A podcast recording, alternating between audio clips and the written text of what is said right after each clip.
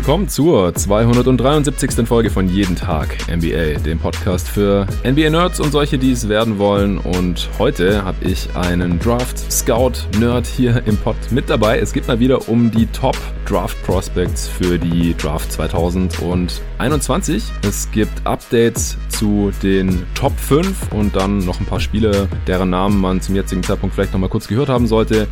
Ich schaue auf die kommende Draft Class zusammen mit Dennis Janssen vom Talking the Game Podcast. Hey Dennis. Hallo Jonathan.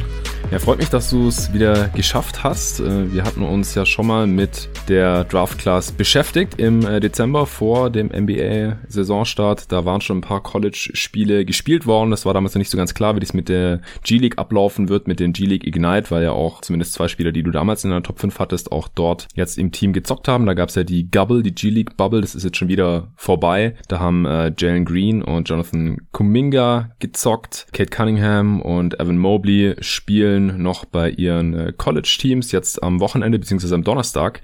Also ein Tag nachdem dieser Pod droppt, geht ja auch die March Madness los. Ist auch nochmal ganz nettes Timing. Wir werden auch immer dazu sagen, ob oder bei welchen Teams in der March Madness diese Spieler jetzt auch zu sehen sein werden. Dann könnt ihr da mal reinschalten, falls ihr College Basketball zur March Madness verfolgt. Ich bin ja sonst nicht so der College Basketball Freak. Ich schaue mir dann immer eher ein bisschen Tape an, kurz vor der NBA Draft. Aber in die March Madness, da schaue ich dann immer mal wieder ganz gerne rein, vor allem wenn da halt NBA Prospects spielen. Und ich habe mir das Bracket vorhin zum ersten Mal angeschaut und die könnten ja sogar, wenn es gut läuft, aufeinandertreffen. Ansonsten ist der Pod heute mal wieder von NBA 2K21 gesponsert. Da gibt's auch was ganz Neues.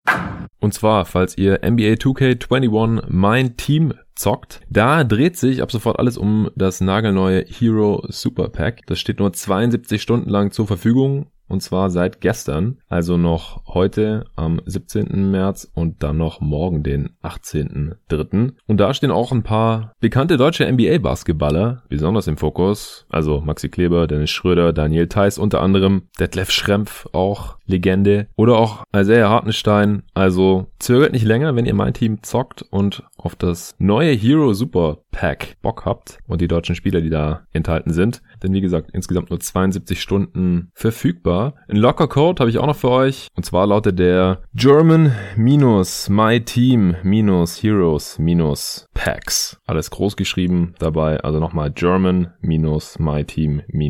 minus My Team minus Heroes minus Packs. Ist ein Locker Code für euch bei NBA 2K21. Ich habe selber die letzten Tage auch viel Zeit mit NBA 2K21 für die Next Gen verbracht, allerdings nicht mit My Team, sondern ich habe an meinem jeden Tag NBA-Kader, wenn man so will, eifrig rumgeschraubt. Da hatte ich angefangen, kurz bevor David gekommen ist. Äh, da hatte ich dann auch schon einige Teams grob überarbeitet und wir haben auch ein schönes Slider-Set zum Gegeneinanderzocken gefunden, haben da wirklich realistische Ergebnisse herausbekommen und waren sehr zufrieden mit dem Gameplay. Äh, allerdings ist, äh, ich bin jetzt ziemlich perfektionistisch unterwegs. Falls ihr die anderen Folgen zu NBA 2K hier bei jeden Tag NBA schon gehört habt, dann wisst ihr das. Jedenfalls habe ich mich da jetzt die letzten Tage ganz tief in diverse Stats reingegraben und dann halt entsprechend die Attribute der Spieler Spieler angepasst, auch die Badges. Ich habe ein ganz gutes Base-Roster schon gefunden und das perfektioniere ich gerade noch so ein bisschen nach meinem Gusto. Dann werde ich noch ein paar Testspiele machen nochmal. Ich habe auch neulich nochmal eins gemacht gegen die CPU, war da auch sehr zufrieden mit dem Gameplay. Ist schon nochmal ein großer Schritt nach vorne jetzt in der Next Gen, muss ich schon sagen. Und sobald ich fertig bin, werde ich dann hier auch einen Pod nochmal zu aufnehmen und das Roster dann auch für andere Xbox User teilen und die äh, Slider natürlich auch. Dann äh, könnt ihr NBA 2K21 genauso zocken wie ich, wenn ihr da Bock drauf habt. Und dann äh, können wir jetzt eigentlich auch direkt in die Top 5 einsteigen. Ich habe selber immer noch kein Ranking, ich bin noch nicht so tief im Scouting drin. Ich krieg natürlich auf Twitter gerade immer zwangsläufig relativ viel mit von äh, dir, Dennis, aber auch von Torben, von Tobi Berger, äh, die da ja immer wieder irgendwelche Draft-Threads erstellen mit kurzen Videoclips und äh, kurzen Scouting-Reports. Ansonsten äh, GoToGuys.de gibt's ja nicht mehr, das Draft-Radar dort, beziehungsweise das Draft-Power-Ranking, aber äh, du und auch einige der anderen Kollegen, die da immer in der Draft-Redaktion von GoToGuys.de tätig gewesen waren in den letzten zehn Jahren, die äh, erstellen jetzt teilweise auch Profile auf äh, Talking the Game auf dem Blog mhm. oder eure Website. Äh, ttg-podcast.de, da ist das äh, zu finden. Da sind schon einige Spielerprofile erstellt worden. Ja, Dennis, wie, wie geht's dir denn? Also wie äh, kommst du voran mit dem Scouting? Äh, verfolgst du mittlerweile nur noch die äh, Draft Prospects und die NBA fast, fast gar nicht mehr? Und äh, wie gefällt dir das so, diese Saison? Wie läuft's? Also für mich persönlich, ich hatte jetzt, ich glaube, so die letzten zwei Monate einen ziemlichen Basketball-Fatigue. Habe ich noch nie gehabt in dem Ausmaß. Mhm. Ähm, muss jetzt eine ganze Menge Tape nachholen. Also ich habe mich selber persönlich echt schwer getan, viel zu sehen. Okay. Einfach weil ja privat jetzt momentan so viel abgeht und ähm, ja, ihr habt sicherlich auch gemerkt, nicht viele Podcasts mit meiner Beteiligung irgendwie gekommen in letzter Zeit bei uns und ähm, mhm. ja, mit den Profilen geht's ganz gut voran. Äh, ist natürlich ein riesen Arbeitsaufwand das Ganze, vor allem weil wir das aktuell auch noch zweisprachig gestalten, ja, weil stimmt. viele meiner äh, Follower auch was äh, Draft angeht eben ähm, aus dem englischsprachigen Raum kommen haben. Und da wollte ich das halt auch mal eben testweise anbieten, das halt zweisprachig zu gestalten. Ähm, das Profil zu Kate Cunningham zum Beispiel, das englische, wurde ja auch von Tobi Berger geschrieben. Ähm, wenn ich ein bisschen Glück habe und Torben gnädig mit mir ist und ein bisschen Zeit findet, dann wird er mir auch noch ein bisschen unter die Arme greifen. Aber ähm, ansonsten wird das Radar wohl so mehr oder weniger von mir bedient mit den Profilen, was natürlich äh, ja, relativ heavy ist. Deswegen haben wir uns ja. für etwas, eigentlich etwas kürzere Profile entschieden, je nachdem, nachdem, wie es denn gerade ähm, fällt, äh, fällt dann auch die Länge aus. Ähm, ja, ich bin gespannt, ob ich das bis zum Draft tatsächlich schaffe, über 20 Profile zu droppen. Ähm, Gerade auch, weil mir jetzt ein bisschen Zeit fehlt, die mir verloren gegangen ist, ja. Äh, ansonsten, ich schaue hier und da noch NBA. Wir haben jetzt ja auch kürzlich so eine Rookie-Review gemacht. Mhm. Ähm, natürlich viel internationalen Basketball und hauptsächlich tatsächlich Prospect Tape, weil ich ja auch den Anschluss zu den nächsten Jahrgängen nicht verlieren will und auch nach Highschool Basketball so ein bisschen nebenbei guck. Also ähm, ja, meinem Zeitplan tut das nicht so richtig gut, dass ich da jetzt zwei Monate eigentlich ähm, verhältnismäßig wenig geguckt habe. Aber äh, ja, schauen wir mal, wo es hinfällt.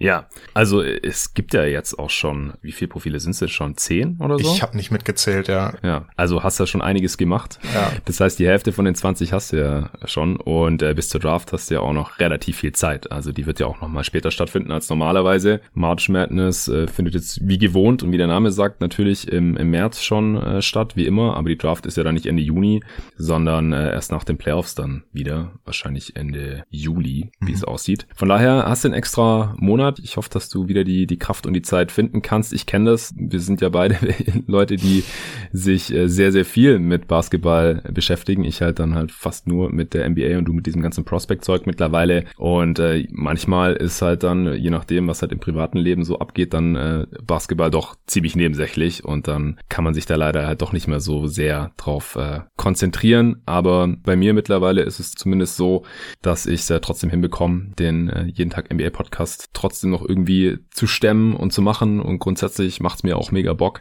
Die Zeiten werden besser für uns alle, daran glaube ich sehr fest. Es ist gerade für viele Leute schwierig in ihrer privaten Situation aber es äh, kann nur besser werden, denke ich. Äh, ich würde sagen, wir kommen zu den Top 5 Prospects. Wir werden heute nicht mehr so detailliert über alle Stärken und Schwächen der Spieler sprechen, sondern eher über das, was sich halt seit den diesen beiden Pots, das war quasi eine Doppelfolge damals, einmal zu den Bigs und den Playmakers und dann noch einen zweiten Teil nur zu den Wings. Das ist eine Draft-Class, in denen es ziemlich viele gute Wing Prospects gibt. Deswegen haben wir uns damals dafür entschieden und das war, glaube ich, jeweils schon eine Stunde ungefähr. Und mhm. äh, damit das heute nicht wieder zwei Stunden wird, wollen wir uns äh, eigentlich auf die Top 5 beschränken und im da dann halt auch auf das, was sich seit dem letzten Mal verändert hat. Äh, ich würde sagen, wir fangen von vorne an und äh, da hast du mir vor deinen Top 5 geschickt. An 1 steht immer noch Kate Cunningham. Den Namen dürften mittlerweile die allermeisten Hörer schon mal irgendwie mitbekommen haben. Gilt schon ziemlich lang, mehr oder weniger als Consensus First Pick der Draft 2021. Äh, hat die Größe eines Wings, aber die, den Spielstil eines Playmakers.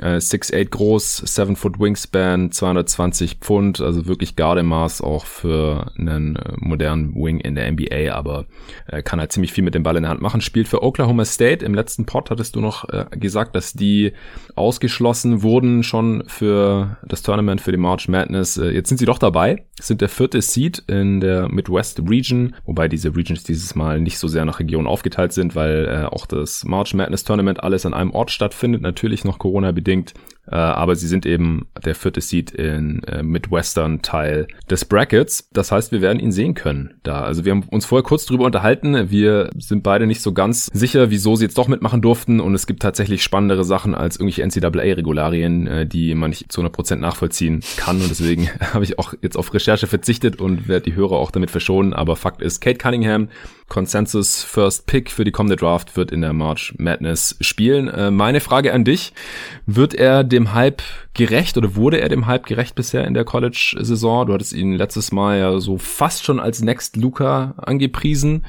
Ich habe jetzt mitbekommen, dass hier und da so ein paar Talking Heads angeblich nicht so ganz äh, überzeugt von ihm sind als äh, Number One Prospect. Aber wie sieht's da bei dir aus? Bist du immer noch so begeistert wie im Dezember? Ja, definitiv. Also ich habe von Kate seitdem hier und da immer mal wieder Spiele gesehen. Ich habe mir jetzt nicht das komplette Sample gegeben, weil ich einfach schon dermaßen viel Highschool-Tape gesehen habe. Hm und eben das Profil jetzt nicht geschrieben habe. Deswegen wird da der Deep Dive noch kommen. Aber mhm. generell war hauptsächlich die Kritik jetzt so an seiner Assist-to-Turnover-Ratio. Wie kann denn so ein ähm, Generational Playmaking Talent eine derart miese Rate dort aufweisen, also relativ wenig Assists auflegen und viele Turnover spielen. Ist eigentlich relativ schnell erklärt, weil Kate musste deutlich mehr als Scorer agieren, als ihm lieb war. Das war ja so ein Ding, was ich ganz gerne oder mir vor der Saison vorgestellt habe, was eben kommen könnte, was ich auch von ihm sehen möchte. Und eben das, das generelle Spacing und seine Mitspieler, die äh, spielen da schon eine Rolle. Also es gibt gute Gründe dafür, warum kein anderer Teamkollege von ihm in der Top 100 gelistet ist ist. Hm. Ich glaube, äh, bis auf Isaac äh, Likely, der auch fürs Team USA irgendwie mit Kate gespielt hat zeitweise, ähm, ist das auch nicht, nicht viel Richtung NBA und ähm, da muss man sich auch nichts vormachen. Also Kate musste sehr viel mehr als Scorer agieren, als ihm, als ihm lieb ist. Er ist mental irgendwie gar nicht so gepolt. Er will eigentlich immer lieber ähm, richtigen Basketball und Team-Basketball spielen. Mhm. Aber wenn es sein muss, ähm, ja, dann übernimmt er diese Spiele dann halt und äh, dominiert da auch als Scorer, was, äh, was ich sehr imposant fand. Ähm, jetzt so in den bisherigen Saisonwochen. Ja, ja die Stats sehen auch ganz gut aus. Äh, 20, 6 und 4 liegt er knapp auf, nimmt auch ordentlich Dreier, also auf 100 Possessions, äh, fast 9 Dreier, trifft über 41 Prozent davon. Beim äh, College Basketball ist ja die Sample Size immer nicht so groß, äh, sind jetzt nur 25 Spiele, deswegen schaut man auch immer noch auf die Freiwurfquote, aber das passt auch über 85 Prozent Freiwurfquote. Also das äh, sieht alles ziemlich äh, vielversprechend aus, beziehungsweise stützt halt so ein bisschen das, was da erwartet wird. Äh, siehst du irgendwelche Schwächen, die dir irgendwie Sorgen bereiten oder die irgendwie sein Ceiling begrenzen könnten? Mm, der Burst ist äh, nach wie vor irgendwie durchaus solide und, und gut, aber eben nicht auf diesem elitären Level. Ähm, mhm. Er macht äh, sehr viel eben dadurch, dass er physisch jetzt im Vergleich zur Konkurrenz eben stark ist. Also das ist alles wirklich Jammern auf hohem Niveau. Das ist nichts, was wirklich eine Schwäche ist. Ja.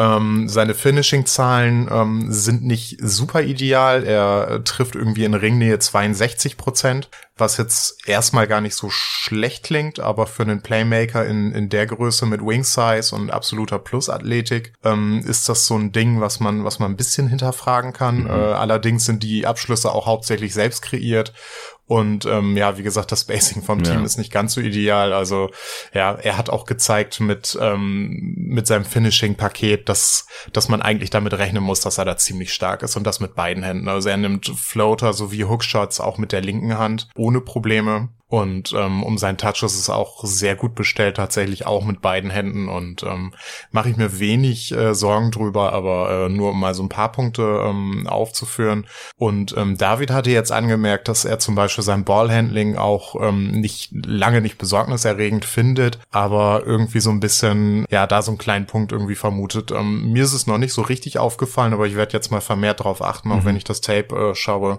Nur um mal ein paar Punkte zu nennen. Okay, dann äh, würde ich sagen, reicht es auch schon als Update zu Kate Cunningham. Also auch was ich jetzt so mitbekommen habe, wie gesagt, abgesehen von hier und da einem äh, Talking Head. Die meisten Draft-Experten äh, sehen ihn auch noch einstimmig auf eins. Und äh, was ich auch noch dazu erwähnen wollte, ist, äh, welches Team aktuell, also in der NBA, die besten Chancen auf den First Pick und damit auf Kate Cunningham hat. Und das sind die Minnesota Timberwolves, die haben die wenigsten Siege und die meisten Niederlagen Stand heute und damit hat auch die äh, besten Chancen auf den ersten Pick zusammen noch mit den Detroit Pistons und Houston Rockets. Äh, die sind nur knapp dahinter. Äh, die Rockets haben mit 16 in Folge verloren und deswegen nur noch äh, vier Niederlagen weniger als die Wolves und die Pistons haben sogar nur ein Spiel mehr gewonnen und dadurch eins weniger verloren als die Wolves. Und äh, diese Flop 3, die haben halt alle drei gleich viele Chancen, äh, dass sie den First Pick bekommen. Das ist nur 14 Prozent, also eins in sieben so ungefähr, was deutlich weniger ist als früher vor der Lottery Reform. Da hatte das schlechteste Team, glaube ich, 25 Prozent Chance auf den First Pick, also fast doppelt so viel. Aber äh, diese Teams haben eben Stand heute den, die beste Chance, den First Pick und damit Kate Cunningham zu bekommen. Und das äh, werde ich jetzt halt auch bei den nächsten paar Spielern hier immer noch mit erwähnen, damit die Fans von diesen Teams, die ja wenigstens äh, ein bisschen Hoffnungsschimmer haben, kann mich damit ganz gut identifizieren, denn äh, jahrelang habe ich neben der Saison der Phoenix Suns halt auch immer die Top Prospects und äh, das aktuelle Ranking auf tankathon.com fast täglich gecheckt, um mal zu schauen, so welchen Pick die Suns wahrscheinlich bekommen. Äh, am Ende hatten sie dann den First Pick und doch nicht Doncic genommen, sondern Aiden, also bringt's vielleicht doch alles nichts, aber ich werde sie trotzdem mal noch erwähnen. Äh, an zwei hast du nach wie vor Evan Mobley gerankt. Das ist äh, der einzige Big hier in der Top 5. Allgemein gibt's in der Class nicht so viele Bigs, die äh, interessant sind oder so eine hohe Upside zu haben scheinen, dass sie jetzt besonders hoch gerankt werden, zumindest in den ganzen Rankings, die ich bisher so gesehen hatte. Äh, der spielt bei USC, ist äh, an 6 gerankt in der West Region. Also natürlich auch dabei Evan Mobley in der March Madness im Tournament. Ist ein 7-Footer, Wingspan 7'5, nur 215 Pfund schwer. Und wer vorhin aufgepasst hat bei Kate Cunningham, der wird schon merken, dass er damit leichter ist als Kate, obwohl er ein Big ist. Also er ist äh, ziemlich dünn. Fand ich auch ganz interessant bei eurem Profil auf Talking the Game, dass ihr da Körpervergleiche mit aufgeführt habt. Und das sind so die Körpermaße und äh, das Gewicht von zum Beispiel Rookie Kevin Garnett oder relativ nah auch an Rookie Kevin Durant oder an Freshman Anthony Davis, der war allerdings mhm. schon ein mhm. bisschen schwerer. Also das waren auch alles so ziemlich dünne Bigs, damals dann noch als äh, Forwards gedraftet, äh, beziehungsweise sogar als Wing im Fall von Kevin Durant. Aber, oder auch Janis, der war sogar noch leichter, aber auch ein bisschen kleiner noch, als er gedraftet wurde damals.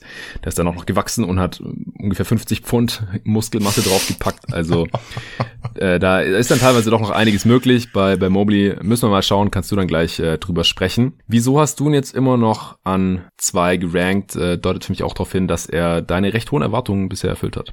Ja, eigentlich schon fast übertroffen. Also im letzten Part haben wir ja davon gesprochen, dass Mobley eigentlich eine etwas enttäuschende ähm, Highschool-Saison hinter sich hatte. Ja, und jetzt bei USC eigentlich ähm, denn doch eher das bestätigt, was er im Jahr davor gemacht hat. Ähm, hauptsächlich eben so diese Mischung aus abartig guter Koordination, ein gewaltig hohes Level an viel an beiden Enden.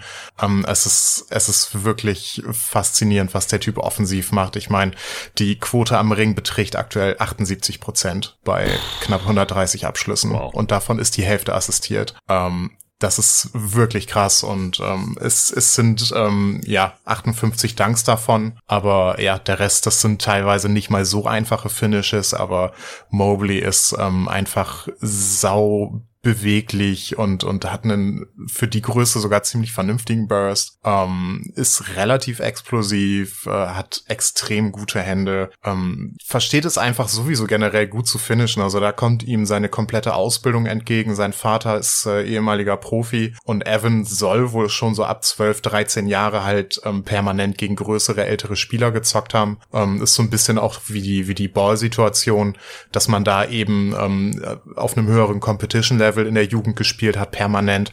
Und Mobley weiß einfach auch, wie er gegen physisch stärkere Gegner irgendwie ein bisschen was ausrichten kann. Mhm. Und ähm, ja, defensiv einfach die Schemenflexibilität, die Beweglichkeit, die Länge und dieses abartige Timing und die Vertikalität. Also da ein paar ähm, von, von diesen Highlights, ähm, das ist, als ob man wirklich in so eine Time Machine irgendwie springt und, und zu Bill Russells besten Zeiten irgendwie zurückspult. Also das ist wirklich enorm. Hm.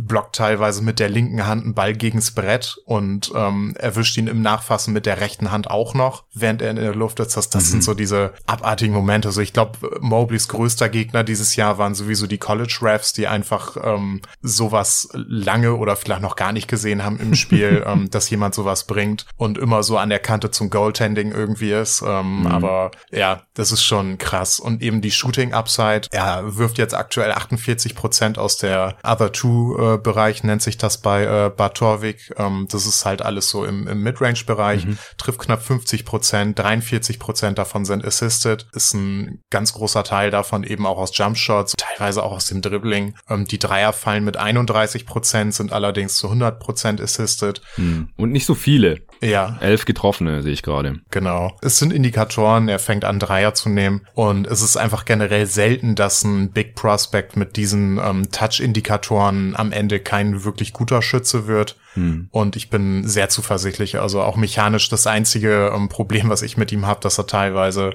ähm, so ein bisschen in der ähm, Down ähm, Abwärtsbewegung wirft. Hm. Ähm, das ist aber dermaßen fixable, das sind, das sind wirklich Kleinigkeiten.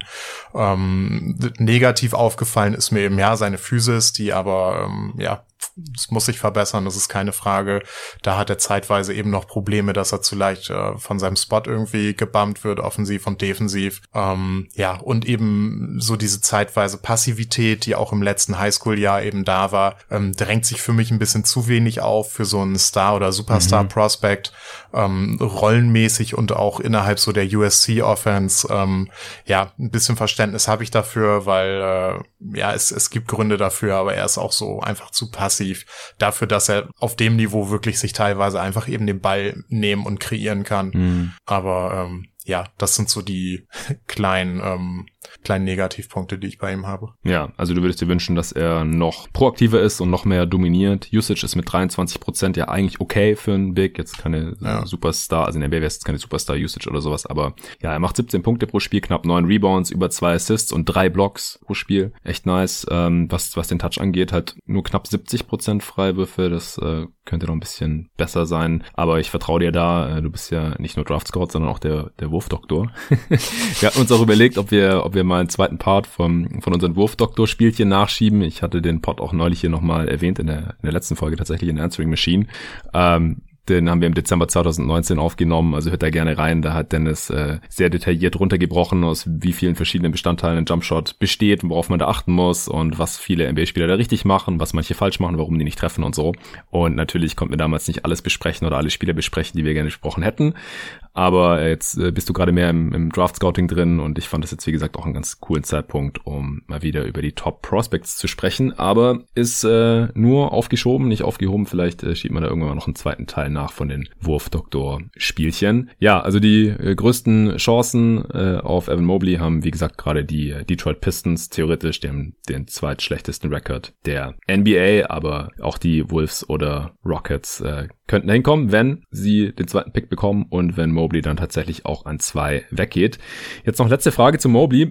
Der Vergleich kommt natürlich unweigerlich und Torben hat neulich auch den Namen Evan Mobley in den Mund genommen, als es um James Wiseman ging, der halt auch der zweite Pick der Draft war und auch ein Big war äh, in der letzten Draft 2020. Äh, Torben hat gesagt, wenn Evan Mobley das neueste Big Prospect ist, ist sowieso alles vorbei für James Wiseman. Was kannst du dazu sagen, jetzt gerade im Vergleich zu Wiseman? Du hast es auch im letzten Pod schon mal hier und da so ein bisschen angeschnitten. Fragen wir vielleicht so, wie viel besser ist Mobley als Big Man Prospect als Wiseman und warum?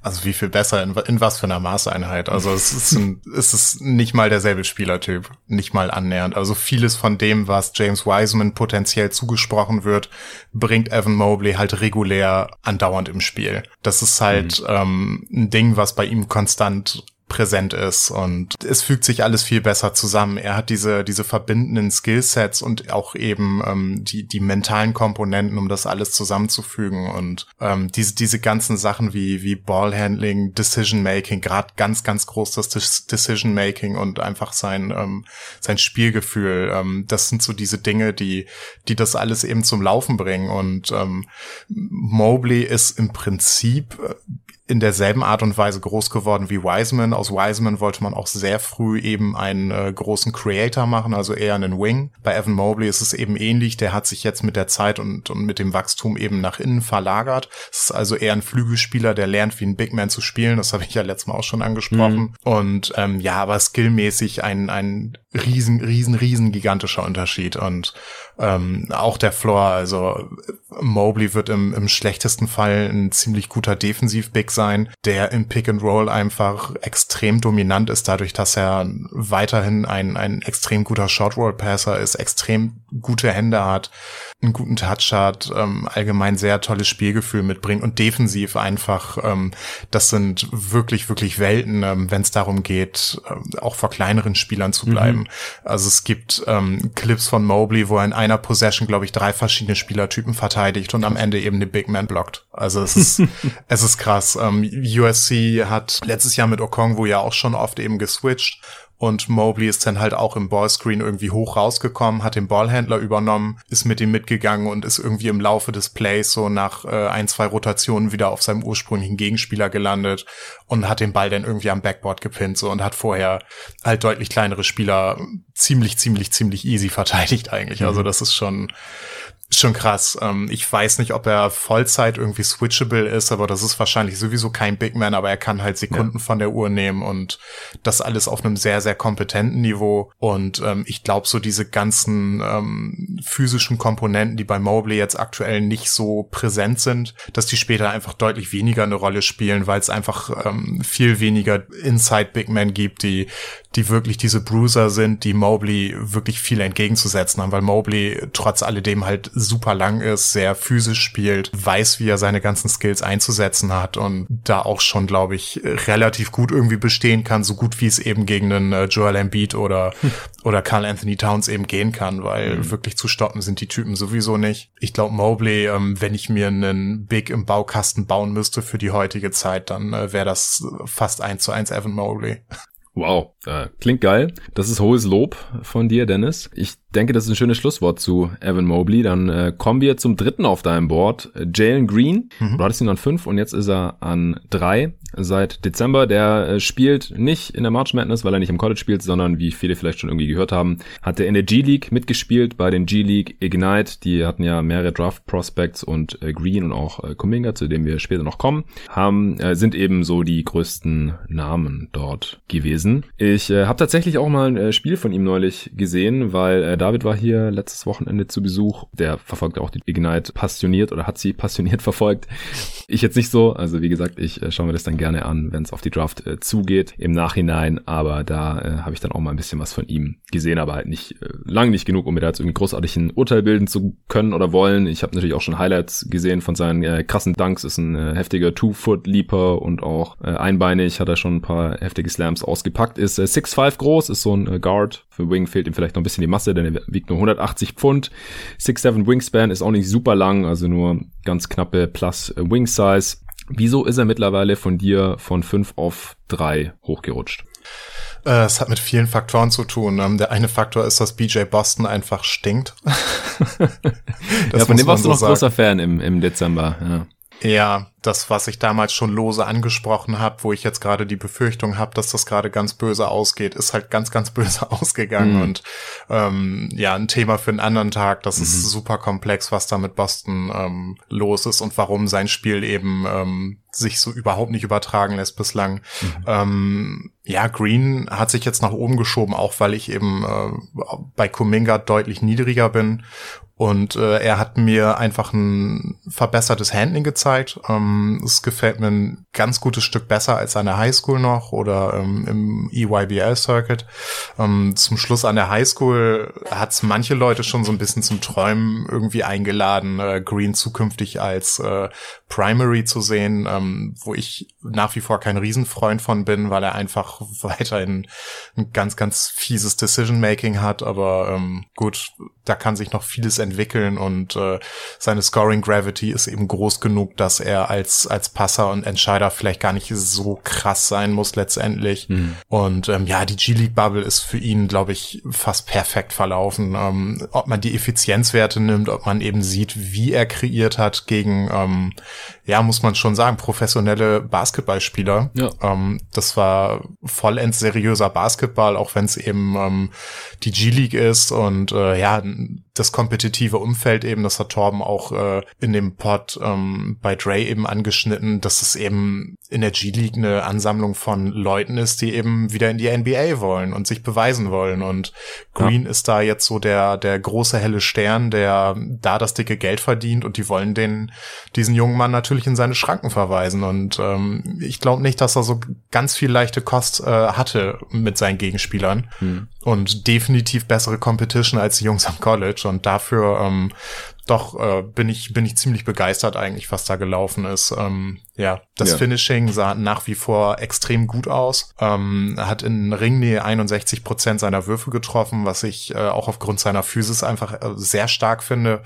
Ähm, man hat immer mal wieder gesehen, dass seine ähm, Contortion Finishes ähm, einfach nur, weil mir kein gutes deutsches Wort dafür einfällt, extrem interessant sind. Also er hat eine sehr lange Hangtime, ähm, mhm. kann immer wieder an Verteidigern vorbeigleiten und äh, eben am, am Ring abschließen, äh, eben nicht nur per Dank, sondern äh, hat ganz viele Arten, wie er das eben machen kann. Er, er spielt aktuell manchmal noch ein bisschen zu schnell ähm, und mit zu wenig Tempo wechseln, auch gerade am Ring, aber es sind Dinge, die, die kommen mit der Zeit, glaube ich. Ähm, es ist weiterhin positiv aufgefallen, wie, was für ein krasser Athlet er rundherum einfach ist. Mhm. Ähm, konnte auch in der G-League einfach nach Belieben zum Ring ziehen und, äh, ja, dort finishen oder eben die Gravity nutzen, um seine Mitspieler einzubinden. Ähm, ja, was mir weiterhin irgendwie ein bisschen im, im Magen liegt, ist eben sein Ballhandling und Playmaking im äh, Verhältnis zum Scoring. Also die, die anderen ähm, Komplementärskills, die sind eben lange nicht so krass ausgebildet wie seine Shot Creation zum Beispiel. Ähm, da fehlt es einfach noch, aber auch eher so in in dem Zusammenhang äh, mit mit Green wirklich als äh, als High Usage Usage Option von einem von einem guten Team. Ähm, das soll nicht bedeuten, dass er da nie hinkommen kann, aber im Moment ähm, ist das noch so ein Punkt, der mir der mir da so ein bisschen Sorgen bereitet und eben die Defense nach wie vor. Ähm, er hat sich da gesteigert ähm, deutlich besseren Motor auch gezeigt und, und war konstanter, aber besonders Offball einfach ähm, häufig zu desinteressiert, äh, boxt nicht aus, verliert einfach seinen Gegenspieler, wird viel zu leicht gecuttet und macht einfach zu wenig Plays für jemanden, der einfach äh, ein, ein derart überragender Athlet ist. Aber das ist ein Ding, was eigentlich schon, ähm, schon immer bei ihm irgendwie so mitschwingt. Ähm, mittelfristig sehe ich ihn wahrscheinlich auch aufgrund seiner Physis eher als Point-of-Attack-Defender. Mhm. Da gab es auch einige ziemlich tolle Sequenzen, auch gegen äh, Kevin Porter Jr. zum Beispiel, gegen das äh, Rockets G-League-Team. Das, äh, da habe ich ein paar Szenen mitgeschnitten, das habe ich jetzt gerade noch so im Kopf. Mhm. Ähm, ja, ansonsten, ähm, ja, Green ist nach wie vor sehr interessant, aber für mich in einem Tier unter äh, Mobley und ähm, Cunningham. Hast du Mobley und Cunningham im selben Tier, in einem? Oder auch nochmal separiert? Ich bin drauf und dran, die beide ins selbe Tier zu packen, aber äh, ja, ich bin mir noch nicht ganz schlüssig. Okay, und ist das dann ein, ein, ein Superstar-Tier oder noch nicht ganz? Kate habe ich im Superstar-Tier, ja. ja. Aber ich ähm, weiß ich nicht. Ich, ich kann es mit Mobley auch, auch aufgrund der Position einfach. Es ist wirklich schwer als Big Klar. derartigen Wert zu liefern. Ja, ja, also muss man sich ja nur mal anschauen, so welche äh, Spieler jetzt wirklich auf Superstar-Niveau sind oder man so in der Top 10 äh, Diskussion auch hier hat im, im Pod. Das muss halt so gut sein wie Jokic im Beat, dann äh, hört es auch schon relativ schnell auf. So. Ja. Und das sind halt absolute Ausnahmetalente und Athleten. Natürlich absolute Ausnahme-Basketballer. Und selbst ein äh, Carl Anthony Towns, äh, der auch einer der talentiertesten, vor allem am offensiven Ende, Big Man aller Zeiten ist, der hatte Schwierigkeiten da, da reinzukommen. Jetzt natürlich gerade auch aufgrund äh, seiner persönlichen Gesundheitssituation, aufgrund der Teamsituation und weil er bisher einfach nicht besonders gut verteidigt hat. Aber gut, anderes Thema.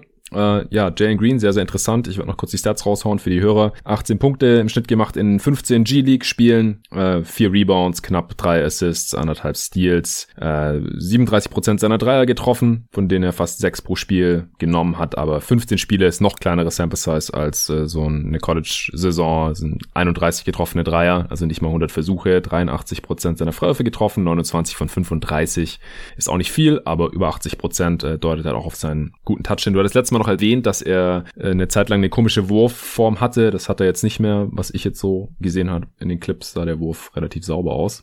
Mhm, genau, da hat er eine sehr gute Arbeit tatsächlich gemacht. Das ist, glaube ich, jetzt so zwei Jahre in etwa her, hm. wo die es eben gemacht haben. Ähm, zu Green Sample, ja, ich habe ja auch so eine kleine ähm, Pre-College äh, mir selber naja, aufgebaut. Ja, stimmt, hast du erzählt, wo du die Boxscores selbst äh, dir äh, abgeschrieben hast und es dann ausgerechnet hast, oder? ja, ganz genau. Bei Green habe ich äh, 426 Dreier mit 31 Prozent, was ich absolut okay finde, ähm, wenn man eben die Sample mit einbezieht, wo sein Wurf so mehr oder minder kaputt war. Hm und ähm, eben auch die Schwierigkeit seiner Würfe mit einbezieht. Also die Quoten sind einer Highschool einfach durch die Bank deutlich niedriger, gerade bei jemandem, der ähm, gefühlt 80 Prozent seiner Dreier selber kreiert. Ja, auch in der G-League, also gerade wie gesagt in ja. den Clips, die ich gesehen habe, hat er richtig viele Stepback-Dreier auch genommen und die sahen echt nice aus. Ja. Also auch bei Green natürlich jetzt äh, aktuell haben die besten rechnerischen Chancen auf Jalen Green die Houston Rockets, aber je nachdem ist halt auch so die Range, wo die Magic hinkommen könnten, die haben gleich viele Niederlagen wie Houston gerade haben auch acht in Folge verloren. Und danach äh, gibt drei Teams aktuell, die 24 Niederlagen haben. Die Wizards, die Cavs und die Kings. Ich denke, die Wizards werden eher noch Richtung Play-In pushen. Die Kings und Cavs wahrscheinlich eher nicht. Werden wahrscheinlich auch nächste Woche in der Trade Deadline dann eher als Seller auftreten und äh, danach dann eher in den Tank- bzw. Rebuild-Modus gehen. Und dann haben die auch noch ganz gute Chancen auf Jalen Green, den du jetzt gerade hier an drei gerankt hast. Kommen wir zum Spieler, den du aktuell an 4 gerankt hast. Der war letztes Mal noch nicht in deiner Top 5 drin. Du hast ihn noch erwähnt gehabt bei den äh, Playmakern oder Guards im, im ersten Pod. Das ist Jaden Springer mhm. von Tennessee. Die sind an 5 gerankt in der Midwest Region. Der ist äh, 6'5,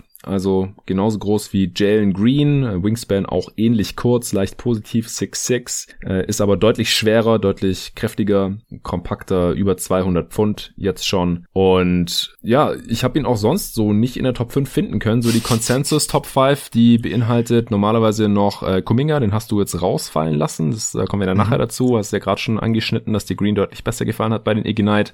Und dann äh, hast du noch Jalen Sachs drin an 5 und äh, das ist halt normalerweise die Consensus Top 5, also Cunningham, Mobley, Green, Sachs und Kuminga. Und du hast hier eben Jaden Springer noch mit reingeschoben und nicht, nicht an 5, sondern sogar an 4. Ja, wieso hast du ihn drin und wieso sehen das anscheinend viele andere nicht so wie du. Es ist wahnsinnig schwer, den Case für sich irgendwie zu machen auf der einen Seite, okay. weil Tennessee auch so eine dermaßen, ich sag's mal, beschissene Offense spielt ja. für Guard-Wing-Prospects, die irgendwas mit dem Ball in der Hand machen müssen.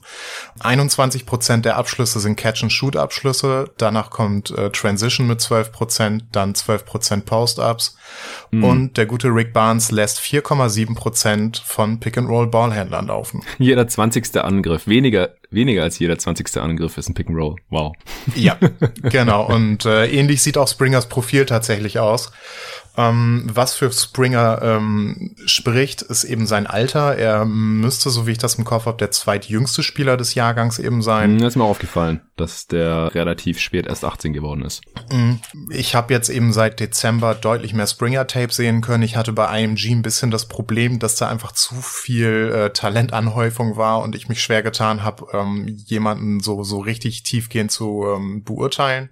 Ähm, Springer konnte ich mir jetzt in Tennessee relativ viel ansehen und äh, dabei ist mir bewusst geworden einfach äh, erstmal, wie schwer es ist für einen Rookie oder ähm, ja für einen Freshman unter Rick Barnes viel Spielzeit zu bekommen. Ähm, Springer ist ein abartig guter Point of Attack Defender, ähm, ist physisch enorm weit für sein Alter, ähm, allgemein defensiv ein, ganz ganz ganz ganz interessantes Prospect und ähm, ja eben gekoppelt mit dem Alter ähm, ist das schon sau interessant. Ähm, er ist glaube ich so der fast perfekte Komplementärguard. Ähm, besitzt einfach ein grandioses Off-Ball-Skillset. Er konnte dieses Jahr eben seine Catch-and-Shoot-Dreier ziemlich gut treffen, ist als Cutter aufgefallen und eben auch als jemand, der sehr schnell gute Entscheidungen mit dem Ball in der Hand treffen kann. Ähm, der eben nicht viele Dribblings braucht, um, um eben Situationen zu erkennen und alles.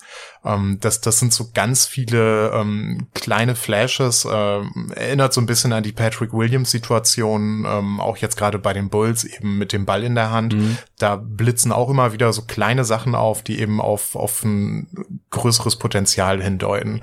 Bei Springer ist es eben so, dass er auch gerade in der Midrange einfach eine sehr interessante Shot Creation mit sich bringt und ähm, generell äh, eben trotz seines nicht gerade überragenden Bursts als Ballhändler eigentlich immer in seine Spots kommt. Das erinnert so ein bisschen an das, was Shay gerade macht. Mhm. Auch wenn Shay natürlich ähm, physisch gesehen eine, eine ziemliche Anomalie ist mit der Größe und, und wie, wie smooth er sich bewegt. Aber Springer ähm, nutzt eben ähnliche Moves in Traffic und hat auch gerade ähm, in, in Tight Spaces so ein, so ein enorm gutes Ballhandling, was da einfach, äh, ja, wo, wo er sich eben gut Vorteile mit kreieren kann und alles. Und ähm, als Playmaker ist es schwierig, in diesem System wirklich in Erscheinung zu treten. Ähm, hat da aber für mich schon sehr, sehr spannende Sachen gezeigt, besonders ähm, so in, im, in diesem äh, Inside Playmaking. Also es ist weniger dadurch, dass es eben kaum Pick and Rolls gab, ähm, wenig, deutlich weniger Skip-Pässe als äh, bei anderen Leuten aber eben ähm, Inside dann äh, sehr viel ähm, Aufmerksamkeit von der Defense bekommen und eben ähm, sehr, sehr gute, gut getimte Pässe gespielt. Also dieses ganze Set Springer mit der Physis und, und mit diesem Komplementär-Skillset und eben mit dem Alter und, und diesen Flashes da kann es durchaus noch Richtung Primary gehen, auch wenn ich nicht glaube, dass er eines Tages irgendwie so eine, so eine 28% oder 30% Usage gehen kann. Aber er ist, glaube ich, in dem Format, wie sich die NBA gerade entwickelt und, und was von den Spielern gefordert wird, schon ein absolut grandioses äh, Guard-Prospect einfach. Ähm, er wird nie ein heliozentrischer Spieler sein, mhm. ähm, der dein Team irgendwie im Alleingang besser macht. Aber als guter Decision Maker und jemand, der ganz viele sehr, sehr interessante Sachen mitbringt, ja, einfach, einfach super spannend. Und äh, was, was mir da so die Upside zu Sachs gibt, ist eben das Alter. Die beiden sind, glaube ich, über ein Jahr auseinander. Mhm. Sachs sieht gerade in Gonzaga extrem gut aus und, und seine ganzen ähm, Bedenken vor, ähm, vor der College-Saison, die werden nach wie vor ziemlich gut von dem System eben kaschiert und dass er eigentlich in einem, ja, fast schon NBA-Team spielt, ähm, vom, vom System her und alles und Springer ist eben in dem kompletten Gegenteil. Ja. Und äh, es ist, es ist ja schwierig, wie gesagt, ähm, das da so rauszuziehen. Aber es gibt sehr viele Dinge, die mir da Hoffnung machen. Und ich bin einfach ähm, begeistert, wie, wie gut er da als Freshman auch eben in dieser kleinen Rolle schon schon auftritt. Und äh, diese ganzen Negativsachen wie seine, seine Post-Ups, die er aktuell nimmt, das sind diese, ähm, bei Prospects schimpfe ich das immer Villanova Post-Ups, weil Jay Wright immer von seinen ähm, Spielern eben fordert, äh, wenn kein klarer Drive irgendwie zustande kommt, ähm, statt einem Ballverlust oder irgendeinem dummen Wurf, dann sollen die halt aufposten und mal eben kurz die Situation äh, scannen. Mhm. Und ähm, ja, ist eben auch Tennessee-System geschuldet, dass eben so viele Post-Up-Situationen dabei rauskommen. Ähm, in der NBA wird es deutlich anders aussehen, weil äh, kaum ein NBA-Team irgendwie diese, diese Tennessee Offense so in der äh, Form läuft. Ja. Mit vielen ähm, ja, Handoffs und, und Drives dann eben und, und eben derart vielen äh, Post-ups und, und komischen Situationen. Deswegen, also es sind sehr viele Sachen, die ähm, für eine recht hohe Upside bei Springer sprechen. Und ich habe jetzt gerade irgendwie so einen so einen gewissen äh, Gilgis Alexander Vibe, äh, was Springer angeht. Äh, vor allem, weil es auch noch ähm, die Theorie gibt, dass Springer eben auch aufgrund seines Alters noch äh, etwas größer werden könnte. Der Rest seiner Familie, er ist eben auch äh, der jüngste Sprössling. Hm. Ähm, der Vater, glaube ich, äh, auch professionell gespielt. Ähm, der Rest der Familie ist eben noch ein gutes Stück größer als er. Ah, okay. Und ähm, ja, ist es auf jeden Fall nicht auszuschließen, dass da noch was kommt. Ähm, ja, an vier ist tatsächlich relativ äh, hoch. Ich bin gespannt, wo er am Ende für mich landet, aber äh, jetzt gerade fühle ich mich da relativ wohl mit. Ja, ich habe gerade mal geschaut, sein Vater Gary Springer, der äh, war vor allem als College-Basketballer ziemlich bekannt. Ähm, vorhin bei, bei Mobley habe ich übrigens auch geschaut, weil viele wahrscheinlich denken, ah, äh, ehemaliger äh, Profi-Basketballer Mobley, es ist nicht Catino, wäre auch komisch als Nein. Guard, äh, wenn er dann so ein Big Man-Sohn oder gleich zwei, also Evan Mobleys Bruder spielt ja auch mit ihm am College und ist mhm. ähnlich groß. Ich habe jetzt den Namen schon wieder vergessen von Evan Eric. Mobleys Vater. Ah ja, genau. Der Eric hat, Mobley war, glaube ich, 98er Draft. Okay, aber hat hauptsächlich international dann gezockt, mhm. in China und so. Naja, also du, du machst mir Jaden Springer hier so ein bisschen schmackhaft gerade. Ich äh, habe ja eh eine Schwäche für kräftige, athletische äh, Verteidiger äh, auf dem auf dem Flügel oder auf der Guard-Position. Ich habe ja letztes Jahr auch Okoro an zwei gerankt im Endeffekt. Äh, und ja, Springers äh, Touch scheint halt nochmal deutlich besser zu sein als der von Isaac Okoro. Mhm. Äh, der hat ja schon am College nicht besonders äh, gut seine Freiwürfe getroffen. Da ist Springer bei über 80 Prozent und äh, trifft auch 44 Prozent seiner Dreier. Aber auch hier sind halt 20 Treffer jetzt in 24 Spielen. Deswegen äh, mit, mit Vorsicht zu genießen. Äh, restliche Stats sind äh, ungefähr 13 Punkte pro Spiel, knapp vier Rebounds und drei Assists. Äh, das Einzige, was äh, mich so ein bisschen, ja, nicht zweifeln lässt, aber inwiefern siehst du denn seine Wingspan vielleicht problematisch für die NBA-Defense? Denn ich hatte es mal im Rahmen der Draft 2019 hier bei Jeden Tag NBA mal recherchiert und erwähnt. Es gibt zumindest so gut wie keine NBA-Defender, die mal im All-Defense-Team gelandet sind, die äh, keine deutlich positive Wingspan haben, mit zwei Ausnahmen in den letzten 20 Jahren oder so hatte ich mir da die All-Defense-Teams angeschaut. Und die beiden Ausnahmen waren eben Jimmy Butler, der hat nur eine 6'8 Wingspan oder so, und Jared Wallace, der mhm. hat auch so 6'8, 6'9 oder sowas, aber ja unglaublich athletisch. Und ja, ich hatte es ja vorhin schon erwähnt, Springer halt 6'6 Wingspan bei einer 6'5 Körpergröße, also seine Wingspan wäre jetzt auch nochmal deutlich kürzer als die von äh, Butler und Wallace, weil er halt auch kleiner ist. Äh, siehst du das irgendwie problematisch oder denkst du, gut, dann ist er halt vielleicht kein All-Defense-Verteidiger, aber halt trotzdem ein sehr guter. Eher, eher zweites, glaube ich. Also Springer wird definitiv gut genug sein, um seinem Team eben einen positiven Impact zu bringen. Hm.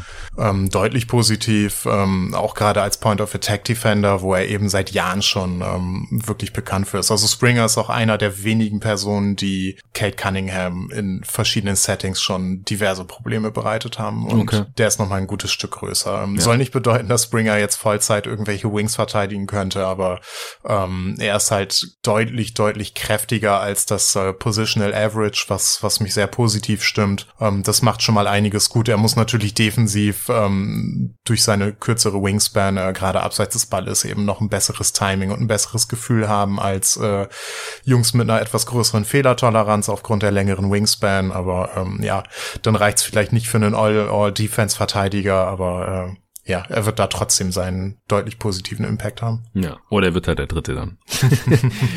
oder das, ja. Kommen wir zum äh, fünften Prospect deiner Top 5. Jay Sachs, wir haben es gerade schon erwähnt, äh, ist äh, Guard von Gonzaga. Die sind der erste Seed in der West Region, also sehr erfolgreiche College-Saison bis hierher. Und er ist ähnlich, hat ähnliche Ausmaße wie Jaden Springer, 6'4", auch leicht positive Wingspan mit 6'5, ungefähr 200 Pfund schwer, also auch schon ziemlich kräftig unterwegs. Und äh, du hast im letzten Pod auch schon erwähnt, er hat äh, auch sehr lange an der Highschool, war zweigleisig unterwegs, hat noch Football gespielt und das sieht man ihm natürlich noch so ein bisschen an. Mhm. Du hattest ihn letztes Mal auf 6, also jetzt auf 5 hochgeschoben. Was äh, gefällt dir an ihm? Ja, dass er seinen Wurf so halbwegs bestätigen konnte. Ähm, er trifft jetzt übers Jahr bei einem Sample von 79 Dreiern halt 35 Prozent seiner Würfe, mhm. wovon ähm, nicht ganz die Hälfte assistiert ist, was für jemanden mit einem fragwürdigen Wurf ähm, vor dem Jahr eben dann doch relativ gut ist tatsächlich. Ja. Ähm, auch gerade wenn man sich anschaut, was das für Würfe sind, das sind teilweise schon ziemlich tiefe Dreier bei, da sind ein paar Off-Movement, äh, Off-Ball-Dreier irgendwie bei. Und ähm, ja, an diesem Punkt bin ich, glaube ich, so weit, dass ich Sachs eigentlich als äh, recht soliden Shooter irgendwie sehen würde, ähm, der dann auch eben im Pick and Roll mal hier und da ähm, Pull-ups nehmen kann. Und ähm, ja, das ist dann doch schon für jemanden, der halt zu Team USA Zeiten ähm, vor zwei Jahren überhaupt nicht werfen konnte, dann doch schon mm. ein ziemlich großer Schritt. Mm. Er hat Gonzaga weiterhin sehr, sehr souverän durchs Jahr geführt. Ähm, generell ist seine persönliche Leistung so ein bisschen ähm, abgekühlt. Es gab deutlich weniger Scoring-Explosionen unter Umständen aber auch, weil Gonzaga das einfach sehr, sehr seriös runtergespielt hat das Jahr über, ähm, dass er trotzdem in dem Mark Few Team als Freshman so einen, so einen riesigen Impact hat, ist, äh, ist dann doch bemerkenswert. Ähm, Gonzaga ist ja eher ein College, was gar nicht mal so auf diese ganz großen Würfe schaut, mhm. aber jetzt doch ganz gute ähm, Recruiting-Klassen ähm, hatte für dieses Jahr und wahrscheinlich auch für nächstes Jahr mit Chad Holmgren, aber das müssen wir mal sehen, wo der landet. Ähm, aber zu Sachs, äh, er hat weiterhin bewiesen, dass er einfach ein herausragender Playmaker ist, dass er da eben sehr viel von seinen Quarterback-Skills ähm, übernehmen konnte. Ist ein extrem manipulativer Verteidiger, der ähm, mit einem guten Tempo spielt, da extrem gut ist, ähm, auch ja eben die, die Pick and Rolls zu laufen und auch die Defense auf unterschiedliche Arten und Weisen zu attackieren und nicht ähm, wie das, was ich bei Jalen Green eben so ein bisschen äh, moniert habe, ähm, eben immer darauf angewiesen zu sein, mit, mit Fullspeed irgendwie den Kor äh, Korb zu attackieren, sondern eben da ähm, noch so ein bisschen mehr machen kann. Ne? Und Sachs äh, projiziert für mich eigentlich als jemand, der sowohl on als auch off-ball ähm, einen ganz guten Impact haben kann, offensiv. Mhm. Und ähm, ja, ist offensiv generell ein toller Allrounder, der ganz viele Sachen ziemlich gut macht. Aber da kommen wir zu einer seiner Schwächen. Irgendwie ist da keine so richtig herausragende Stärke, bis auf eben sein Pick-and-Roll-Game, was mir ziemlich gut gefällt. Aber es ist eben, der Wurf ist gut, aber nicht überragend. Ähm, mit seinem Finishing bin ich noch nicht ganz da, äh, dass ich sagen würde, dass es eine wirklich klare Stärke in der NBA sein wird. Äh, es, ist, es ist definitiv gut genug, dass ich keine Zweifel mehr ähm, daran habe, dass er irgendwie gut am Korb abschließen kann. Ähm, generell reicht mir der Burst und seine Explosivität eigentlich nicht so in, in diesen Bereichen eben, wo es auch mal mit Kontakt zugeht. Mhm. Also er ist äh, im, im Open Court ein recht ähm, ansehnlicher Athlet, kann auch hier und da mal einen Dank einstreuen ähm, oder LU-Pässe fangen und danken, das ist kein Thema, aber er brauchte eben ein bisschen Platz und ähm, er ist eben in Traffic äh, gar nicht so massiv explosiv wie jetzt ähm, andere Guard-Kollegen. Ähm, muss er wahrscheinlich auch gar nicht sein, aber das müssen wir mal beobachten beobachten. Ähm, seine Point-of-Attack-Defense gefällt mir weiterhin nicht immer so richtig gut, ähm, was auch daran liegen kann, weil er einfach ein extrem cooler Roam-Defender ist, der ähm, sehr interessante Instinkte hat und äh, bei Gonzaga jetzt gerade eben darauf vertrauen kann, dass die Team-Defense um ihn herum das eben auch zulässt, dass er eher so ein bisschen mehr Freiraum hat und ähm, seine Matchups eben häufiger mal verlassen kann. Und ähm, ja, das Ballhandling ist immer noch so ein bisschen unkonstant. Es ist noch nicht wirklich auf einem konstant hohen Niveau meiner Meinung nach, aber äh, ja, da werde ich jetzt so zum Ende hin auch noch mal einen Blick in die in die letzten ähm, Spiele werfen, auch gerade noch übers Tournament mhm. ähm, gegen gegen wirklich gute Matchups. Äh, Gonzaga hat immer so einen komischen Spielplan mit ja da ist, da ist sehr viel komische Konkurrenz bei. Mhm, ähm, ist keine so starke Conference, eben, ja. Ja, genau, die Conference ist nicht, nicht ganz so stark deswegen. Und deswegen stellt sich bei mir die Frage so, Sachs ist ein sehr interessantes Point Guard Prospect, aber ähm, auch wieder jemand, der ähm, wahrscheinlich gar nicht so riesig viel Usage übernehmen kann, einfach weil er als Scorer vielleicht gar nicht so gut ist, um, um mhm. die Defense da wirklich permanent zu beschäftigen. Ähm, das muss ich mir noch mal genau durch den Kopf gehen lassen und ähm, gerade im Hinblick auf die NBA eben beleuchten, weil äh, ja Point Guard Prospects sind ähm, sind schwer zu bewerten. Ähm, mhm ich bin auf jeden Fall zuversichtlich, dass Sachs eben so ein ähm, tolles Allround-Skillset hat und nicht wirklich zwingend darauf angewiesen ist, nur am Ball zu spielen. Und ähm, das ist so ein Ding, was ich bei Springer und Sachs eben mag. Die können auch beide neben so einem Jumbo-Creator spielen, mhm. weil sie nicht zwingend darauf angewiesen sind, eigentlich wirklich ähm, super viel On-Ball zu spielen. Ja, das ist auf jeden Fall interessant, dass sie da halt die ähm, Versatilität mitbringen. Und es gibt eben relativ viele balldominante Wings in der NBA heutzutage. Und dann ist es auf jeden Fall ein Plus. Ich hau noch kurz die Stats raus von Jalen Suggs von Gonzaga, 14 Punkte im Schnitt, knapp 6 Rebounds, auch nicht schlecht als Guard, äh, fast 5 Assists und 2 Steals, Dreierquote hast du vorhin schon erwähnt, 35 Prozent, Volumen nicht super hoch, 6 Dreier von der Possessions, knapp 74% Freiwurfquote. Das deutet halt noch so ein bisschen darauf hin, dass sein Wurf, dass jetzt kein Elite-Shooter ist. Zumindest äh, Stand jetzt. Ähm, ja, dann wären wir jetzt durch mit deiner Top 5. Ähm, vielleicht noch mal kurz, wo Springer und Sachs landen könnten. Also die äh, Prospects 4 und 5 auf deinem Board aktuell und äh, die Teams 4 und 5, beziehungsweise 4 ist klar, gerade aktuell äh, Orlando, viertschlechtestes Team der Liga, hatte ich vorhin schon mal kurz erwähnt und da könnte Springer eben ungefähr landen und Sachs halt auch in der Region, dann Magic, Cavs, Kings, so ungefähr könnte das hinkommen. Ja, dann äh, kommen wir jetzt noch zu ein paar Honorable Mentions. Ich würde sagen, wir fangen direkt mit Jonathan Kuminga an, weil der eigentlich in allen anderen Top 5s, die mir so untergekommen sind, normalerweise drin sind. Du hattest ihn letztes Mal, glaube ich, noch auf drei gerankt, direkt hinter Mobley. Mhm. Und jetzt ist er rausgefallen. Es ist ein relativ großer Wing oder Forward. Hat, wie gesagt, auch für die G-League Ignite gezockt. Ist äh, 6'7 oder 6'8 groß. Äh, deutliche Plus Wingspan, ungefähr 7 Foot. 220 Pfund auch schon drauf. Also ordentlicher Körper, ziemlich athletisch. Man kann sich auch seine Highlight-Dunks reinziehen aus der G-League. Kommt ursprünglich aus der Demokratischen Republik Kongo, also der erste International, wobei er auch schon seit er 14 ist, glaube ich, in den USA dann zur Highschool gegangen ist, wie das ja viele Afrikaner machen mittlerweile, um halt dann in den USA ihre Basketballausbildung zu bekommen, weil da die Infrastruktur in vielen afrikanischen Ländern einfach noch nicht ganz auf der Höhe ist, was hoffentlich in Zukunft besser wird, jetzt auch mit der äh, Africa League. Die hatte ich im Pod auch schon mal angesprochen, aber das dauert sicherlich noch ein paar Jahre, bis das dann weniger eine Option wird aus dem Grund für die afrikanischen Prospects in den USA zur Highschool zu gehen. Ja, erklär doch mal, bist du enttäuscht jetzt von dem, was du in der G-League gesehen hast oder haben ihn die anderen einfach überholt? Wie sieht's aus mit Kuminga? Ähm, sowohl als auch. Kuminga hat ein bisschen zu viel von Bad Kuminga bestätigt. Hm. ähm, dieses 13-Spiele-Sample will ich nicht überbewerten. Allerdings war das schon ziemlich schwere Kost. Ähm, ich bin ein bisschen enttäuscht, dass der Wurf eben in keinster Weise besser geworden ist, ähm, was aber auch nicht wirklich auf die Mechanik zurückzuführen ist, weil die ist absolut nicht übel. Ähm, mir gefällt der Wurf optisch auf jeden Fall und ich habe da nicht wirklich viel zu meckern. Also das ist jemand, der auf keinen Fall irgendwie 63 Prozent von der Freiwurflinie treffen sollte. Ähm, das ist wirklich äh, so eine so eine Touch-Sache, ähm, auch in Korbnähe. Also ähm, laut Instat liegen wir da in Korbnähe bei 44 Prozent Trefferquote. Uff, mit Dunks. Mit Dunks. Oh Gott, dann ja. sieht es ja ohne die Dunks ganz, ganz übel aus. Krass. Yep.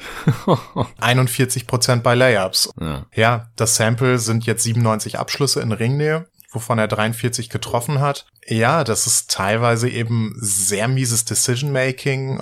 Eben auch, dass er überfordert ist mit der neuen Länge, gegen die er spielen muss. es ist mhm. eben keine Highschool-Defense mehr, sondern es sind jetzt, ja, ausgewachsene Spieler, richtig. Ja. Da schwingt eben viel mit, ne, und ähm, mir gefiel sein Touch vorher schon nicht. Äh, jetzt frage ich mich gerade auch, äh, wenn ich diese Quoten in Ringnähe sehe und seinen Wurf, der eben immer noch nicht verbessert ist, wie weit er das noch verbessern kann. Ich mag seinen Burst nicht mehr so gerne ähm, sein Ballhandling hat sich ebenfalls nicht großartig verbessert, wo er eben schon als On-Ball-Creator massiv irgendwie beschränkt wird durch diese beiden Sachen. Er ist mhm. weiterhin eben sehr kräftig, äh, ist der jüngste Spieler der Klasse, hat ja reclassified ähm, in diesen Jahrgang jetzt rein. Mhm. Ja, hat dann natürlich auch noch massiv viel Zeit, das eben aufzuholen, aber das sind Dinge, die beunruhigen mich schon ein bisschen. Ähm, das Playmaking ist sehr simpel, er hat aber auch gerade in Transition ganz interessante Aspekte im Energy League gezeigt, mhm. die, die mich ein bisschen überrascht haben teilweise. Ähm, es ist aber auch nichts, was darauf hindeutet, dass er jetzt eine große On-Ball-Rolle ausf äh, ausfüllen sollte. Ähm, ja, sein Motor defensiv, ähm, den konnte er jetzt auf diesem Level eben weiterhin ähm, nicht verbessern. Ähm, das ist wirklich, wirklich schwierig. Das ist ähnlich eben wie bei Green. Ähm, wenn er möchte, kann er ein absolut krasser On-Ball-Verteidiger sein, aber irgendwie ähm, ist das nicht immer so. Ja, wird ansonsten viel zu oft von, von Screens eben, ähm, ja, aus dem Spiel genommen, ähm, ist nicht wirklich engagiert. Offball auch immer mal wieder nette Flashes, aber das ist einfach, hat, hat ganz wenig Substanz irgendwie. Und äh, ja, er sollte mit diesen Tools eigentlich im Verlauf seiner Karriere ein zumindest neutraler bis solider Verteidiger werden. Aktuell ähm, ist es aber eben noch nicht so. Und ähm, ja, es ist ganz viel ähm, im, im Basketball Basketball-Feel-Level, offensiv wie defensiv, ähm, wo er einfach vom Skill-Level her seine Tools so ein bisschen einholen muss. Und ähm, er ist sich seiner, seiner Athletik absolut bewusst und ähm, ja, es ist, ist jemand mit einem, mit einem Musterkörper für einen NBA-Wing. Du hast es vorhin schon gesagt mit ja. den Maßen, Maßen. Aber ja, das Skill-Level ähm, hat jetzt nicht ganz so die Entwicklung genommen, die ich gehofft habe. Also ich frage mich, was denn? Ich, ich bekomme bei fast allem, was du sagst, richtig krasse Josh Jackson Vibes, muss ich leider sagen. Ja. Also der hat auch fast perfekten Basketballkörper, vielleicht ein bisschen dünner als Kuminga. Ich glaube 220 Pfund hat äh, Jackson zumindest in dem Alter nicht auf die Waage gebracht, tut er wahrscheinlich immer noch nicht. Aber diese Probleme im Finishing, Freiwurfquote, sehr ähnlich wie von Jackson bei Kansas. Jackson war glaube ich fast zwei Jahre älter. Ich glaube der war schon 20 als Rookie. Also ich will jetzt wirklich nicht hier die Vergleiche heranziehen. Mhm. Aber ich habe es schon mal gedacht, als ich äh, ein paar Sachen auf Twitter mitbekommen habe und ich will echt beileibe mir jetzt noch kein Urteil erlauben, also bitte nimm's nicht für bare Münze, aber auch bei fast jeder Beschreibung, die du jetzt gerade rausgehauen hast zu Kuminga, habe ich gedacht, ja, bei Josh Jackson ist es irgendwie auch so oder war es so. Und äh, den habe ich halt leider viel zu viel gesehen in Phoenix und in Detroit finde ich ihn auch nicht wirklich besser. Also, dass das Skillset einfach ein bisschen den Tools hinterherhinkt und äh, der Kopf halt auch. Aber bei Kuminga, das hattest du auch im, im Profil geschrieben, er hat halt erst äh, sehr spät in einer äh, guten Basketballinfrastruktur spielen gelernt. Also erst mhm. mit 14 dann. Und deswegen, äh, er ist halt gerade erst 18 geworden im Oktober er, er kann das alles noch aufholen und äh, die Tools sind halt echt gut. Also springt sehr, sehr effortless, äh, sehr guter Athlet und äh, du hast vorhin auch kurz erwähnt, als ich mir die Jalen Green Highlights reingezogen habe, da kamen auch viele Pässe von Kuminga in Transition, was ich auch ganz cool fand. Aber ja, es äh, sieht aktuell vom Endprodukt her noch nicht so vielversprechend aus. Äh, 16 Punkte pro Spiel zwar, auch 7 Rebounds, fast 3 Assists, aber auch mhm. fast 3 Turnovers, äh, ein Steal und ein Block. Und äh, aber keine 25% von der Dreierquote, keine 63 Prozent von der Freiwurfquote und äh, David war auch nicht so angetan von ihm. Der hat auch nicht gespielt in dem einen Spiel, äh, weil er sich dann irgendwie verletzt hat. Äh, die letzten zwei mhm. Spiele oder so hat er nicht mehr nicht mehr mitgespielt. Aber David war froh, dass er nicht spielt, ehrlich gesagt ich, ich kann auf jeden Fall nachvollziehen, dass er jetzt aus deiner Top 5 rausgefallen ist, aber dass ihn fast jeder noch in der Top 5 gerade drin hat und du hast ihn auch nur auf 6, also ist jetzt kein Riesenunterschied, kann ich auch nachvollziehen, weil er ist sehr, sehr jung und er bringt halt viele Anlagen mit. Ja, im Verfolgerfeld, also das ist noch lange nicht set und ähm, ja. ist nicht das finale Board. Es ist, es ist eben schwierig, also ein bestimmtes Baseline-Level of, of viel muss auch ein Wing-Prospect mit den Anlagen irgendwie mitbringen Klar. und ich versuche da gerade ein bisschen mehr drauf zu achten, weil ich das, glaube ich, in der Vergangenheit so ein bisschen vernachlässigt habe tatsächlich. Und äh, bei Kuminga ähm, macht es mir gerade ein bisschen Angst tatsächlich, mhm. ähm, auf was für ein Niveau das ist. Also es ist, es kann sich ganz schnell alles irgendwie zusammenfügen bei ihm und dann ist es ein super interessanter Spieler. Aber es ist die Frage, ob ich darauf wetten will. Und aktuell möchte ich das, glaube ich, gar nicht. Ja, also hättest du ihn äh, eventuell sogar noch ein Stück weiter hinten dann hinter ein paar der anderen Spieler, über die wir jetzt auch ganz kurz sprechen. Wirklich, ja. äh, ich würde es gerne auf so zwei, drei Minuten pro Prospect mhm. beschränken, weil sonst wird es einfach hier zu lang. Zu diesem Zeitpunkt, äh, es wird noch genug Pots zu den Prospects geben, dann äh, zum Ende der Playoffs oder nach den Playoffs vor der Draft, je nachdem, wie eng das dann da alles getaktet ist. Und da bin ich dann auch tiefer drin und dann kann man besser diskutieren und so weiter. Aber lass doch vielleicht noch kurz über Keon Johnson sprechen, auch weil der auch bei Tennessee spielt, eben mit Jaden Springer. Wie gesagt, äh, die zocken jetzt auch in der March Madness. Vielleicht guckt der ein oder andere rein. Keon Johnson ist ein äh, Flügelspieler, ein krasser Athlet, ich habe neulich auf äh, Twitter auch ein Video retweetet. Das war so ein Interview nach einem Spiel, da hat er einen krassen Dank gezogen gehabt und dann ähm, musste er spontan seine Top 3 Lieblingsdanks, glaube ich, aufzählen und hat die dann sehr, sehr nice beschrieben, so äh, wie, wie er über den anderen drüber gestopft hat und wie viel Bock das gemacht hat und wie geil er das fand. Also das äh, fand ich sehr, sehr sehenswert. Aber du hattest im, äh, beim letzten Mal im Dezember schon gesagt, dass er auch heftige Tools hat und äh, sich in der Highschool dann basketballerisch in kurzer Zeit ganz gut weiterentwickelt hat. Wie ist denn jetzt in mhm. äh, Tennessee noch so weiter verlaufen? Du hast ja vorher schon erklärt, dass die eine problematische Offense laufen. Ich denke, das äh, wird ihm auch nicht gerade weiterhelfen, yep. aber was hältst du jetzt so von ihm? Ja, sehr interessant. Also ich konnte mir jetzt auf jeden Fall einen besseren Überblick über ihn verschaffen. Ähm, viele Sachen, die ich bei Springer genannt hat, gelten auch für ihn eben. War so ein bisschen Rick Barnes unterlegen, dass er eben sehr streng mit Freshmen umgeht und ähm, ja, ich glaube, sowohl Springer als auch Johnson haben, ich glaube, maximal 60 Prozent der möglichen Spielzeit gesehen. Hm. Ja, was in der Rotation noch relativ viel ist, gerade zum Ende hin, weil Johnson und Springer eben ähm, auch gerade defensiv sehr, sehr wichtig wurden. Und äh, ja, Johnson hat mir eben gezeigt, dass er ein extrem spannender Verteidiger ist, On-Ball wie Off-Ball, ähm, dass sein Skill-Level definitiv, ähm, das, was ich letztes Mal eben auch erwähnt habe, äh, so langsam den Tools hinterherkommt. Er wurde im Laufe der Saison viel, viel, viel komfortabler in seiner Rolle. Ähm, sein Abschlussprofil sieht immer noch eben äh, nicht wie das eines Wings aus, teilweise zumindest. Ähm, er nimmt äh, 18% seiner Abschlüsse in Transition, 13% aus Post-Ups hm. und dann ähm, 13% aus Screen-Offs, also dass er da dann äh, auf, auf Catch attackiert und ein bisschen was machen kann. Ähm, hat eben auch sehr viele selbst kreierte Zwei-Punkte-Würfe, davon sind 25% Assisted, er trifft 44% dieser Würfe. Der Dreier fällt noch nicht so, ähm, da hm. mache ich mir aber relativ wenig Sorgen aktuell. Ähm, ja, ist ein super spannendes Wing Prospect, ähm, wo wir, wie gesagt, jetzt so langsam sehen, dass das Skill-Level ähm, den Tools hinterherkommt und der definitiv defensiv schon eine, eine sehr nette Projektion irgendwie mit sich bringt und alleine deswegen schon in der NBA relativ schnell ähm, Spielzeit und Erfahrung sammeln könnte und eben sein Skill-Level und sein Erfahrungslevel dadurch ähm, verbessern könnte. Ja, äh, ich schieb noch kurz hinterher. Er ist äh, 6'5 groß, äh, relativ dünn, äh, 190 Pfund ungefähr, hat jetzt in 25 Minuten pro Spiel für Tennessee 11 Punkte, 3 Rebounds, 3 Assists aufgelegt und ja, nimmt noch nicht so viele Dreier. Äh, 12 Dreier getroffen, 26 Prozent in 26 Spielen, aber trifft über 70 Prozent seiner Freiwürfe, was auf keinen ganz so schlechten Touch zumindest mal hinweist. Und äh, wie gesagt, er hat geile Danks. Äh, zieht euch seine Highlights rein. äh, vielleicht noch ein kurzes Update zu Zaire Williams. Er ist ein Wing von ja. äh, Stanford. Kannst du vielleicht noch mal kurz erklären? Klären, ähm, was sich verändert hat, seitdem du ihn hier letztes Mal im Pod erwähnt hast. Verändert, ich bin mir jetzt auf jeden Fall sehr sicher, was sein zukünftiges Team ähm, machen muss, um möglichst viel von ihm ähm, ja von alleine zu lassen, nennen wir es mal. Also je besser er seine Physis verbessert, desto besser kann er, glaube ich, sein gesamtes Skillset umsetzen. Mhm.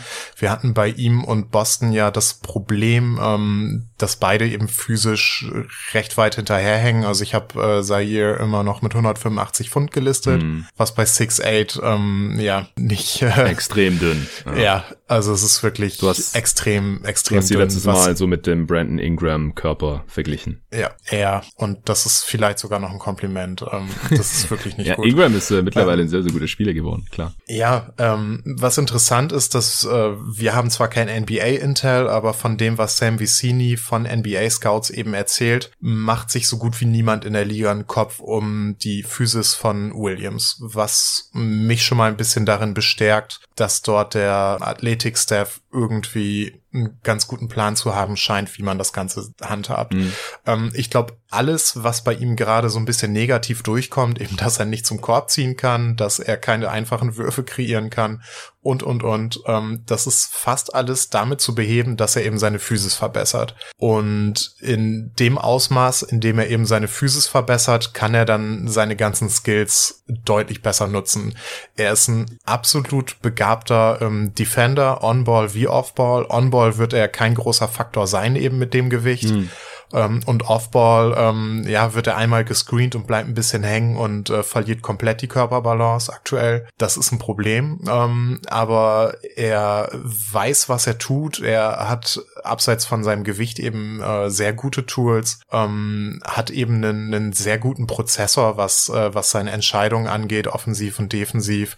Ja, ist ein extrem begabter Shot Creator, auch wenn seine Quoten das nicht widerspiegeln. Ähm, die Quoten sind eher ein Ergebnis davon, dass er extrem schwierige Würfe nehmen muss, weil er halt der primäre Creator von Stanford sein müsste oder sollte, mhm. es aber physisch einfach nicht kann, weil er kann, ähm, kommt an kaum einem Gegenspieler vorbei äh, aus eigener Hand und äh, ist halt total darauf angewiesen, irgendwelche schwierigen Stepback-Würfe und alles zu nehmen. Und ähm, ja, sagen wir, die, die Low-Hanging Fruit ist hier halt wirklich, dass eine physische Verbesserung, die anscheinend ja auf NBA-Level ähm, so gut wie zu garantieren ist zu einem gewissen Maße, eben dazu führt, möglichst viel von ihm zu ähm, ja, aufs Parkett zu bekommen. Und ja. dann haben wir wahlweise entweder ein extrem spannendes ähm, Dribble Pass Shoot äh, und Defense Prospect äh, mit mit extrem guter Größe oder jemand mit Wing Size, der für sich selber und andere kreieren kann, weil er ein extrem guter Playmaker und Passer ist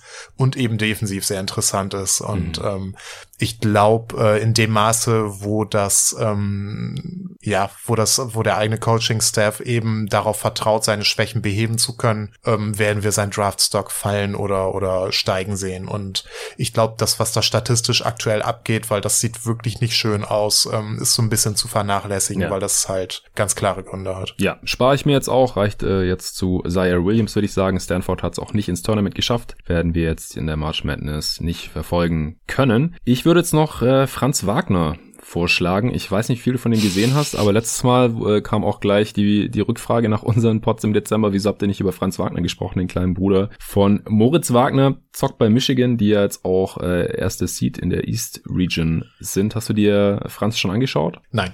Okay, dann äh, musst du jetzt zumindest sagen, wieso du ihn dir noch nicht angeschaut hast. Ja. Also kein Vorwurf natürlich, ich habe ihn mir auch nicht angeschaut. Aber weiß nicht, was hast du von ihm mitbekommen? Er wird ja auch von vielen Mitte, Ende der ersten Runde zumindest mal gerankt. Ja, also von dem, was ich gelesen habe, ist er sau interessant. Ich werde ihn auf jeden Fall in Betracht ziehen in Late Lottery Range oder so. Je nachdem. Also ich muss es mir genau angucken, definitiv.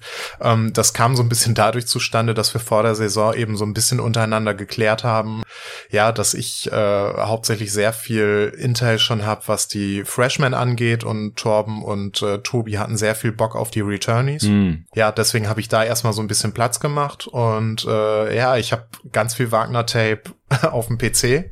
ähm, ich habe das alles bereit liegen. Ich muss es mir nur noch anschauen und ähm, es wird ein Profil zu ihm geben. Da bin ich mir ziemlich sicher, ähm, ob das von mir kommt oder von jemandem anders, ähm, sei mal dahingestellt. Aber ich muss es mir definitiv noch genau angucken, weil er sieht ähm, mit dem, was er dieses Jahr äh, auch statistisch gerade macht, extrem spannend aus für einen Wing Prospect. Und ähm, ja, ich bin da sehr äh, zuversichtlich, dass wir da ein ziemlich gutes NBA Wing Prospect vor uns haben. Ja, das von dem, was ich mitbekommen habe bisher, denke ich das auch. Ähm, ich hau noch kurz die Stats raus. Er spielt jetzt im, im zweiten Jahr als äh, Soft für Michigan. 13 Punkte im Schnitt, über 6 Rebounds, knapp 3 Assists, äh, über 1 Steal und Block pro Spiel. Das sind auch immer ganz gute Indikatoren. Trifft 38 Prozent seiner Dreier. Natürlich, äh, wie immer, fast keine riesige Sample Size. Äh, aber insgesamt in zwei Jahren äh, sind es schon äh, 74 getroffene Dreier 34 Prozent. Also sieht auch nach einem soliden Shooter aus. Und äh, ja, im Gegensatz zu seinem Bruder, das gerade schon erwähnt, ist er kein Big Man, sondern mit 6'9, 220 Pfund halt äh, ziemlich klar ein Flügelspieler. Und äh, ja, First Seed,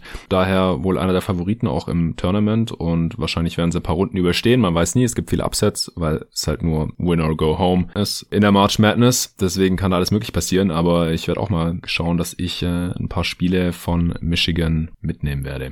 Ja, willst du es noch unbedingt was über irgendeinen Spieler loswerden? Brennt dir da noch irgendwas auf der Zunge? Gibt es irgendeinen Spieler, der dein Board äh, komplett nach oben geschossen oder runtergerauscht ist seit Dezember? Ja, ähm, nach oben geschossen auf jeden Fall. Ähm, Kai Jones auf Empfehlung von ähm, Torben. Mhm. Ähm, ist ein 6'11 Wing-Big, ähm, wiegt 212 Pfund aktuell. Mhm ähm, ist extrem fluide für jemanden äh, in der Größe. Erinnert mich allgemein schon so ein bisschen an äh, Christian Wood von den Rockets Aha. mit mit dem wie er spielt und was er macht ähm, ist physisch so ein bisschen ähm, underwhelming teilweise für mich aber äh, ja ist irgendwie so ein Dribble Pass Shoot Big der einfach sau interessant aussieht also äh, läuft in der Five Out äh, Offense von Tennessee ach Tennessee sage ich schon von Texas ähm, denn doch den ein oder anderen Drive mal mit einem schönen Kickout, mhm. ähm, ist ein relativ begabter Playmaker für die Größe, ähm,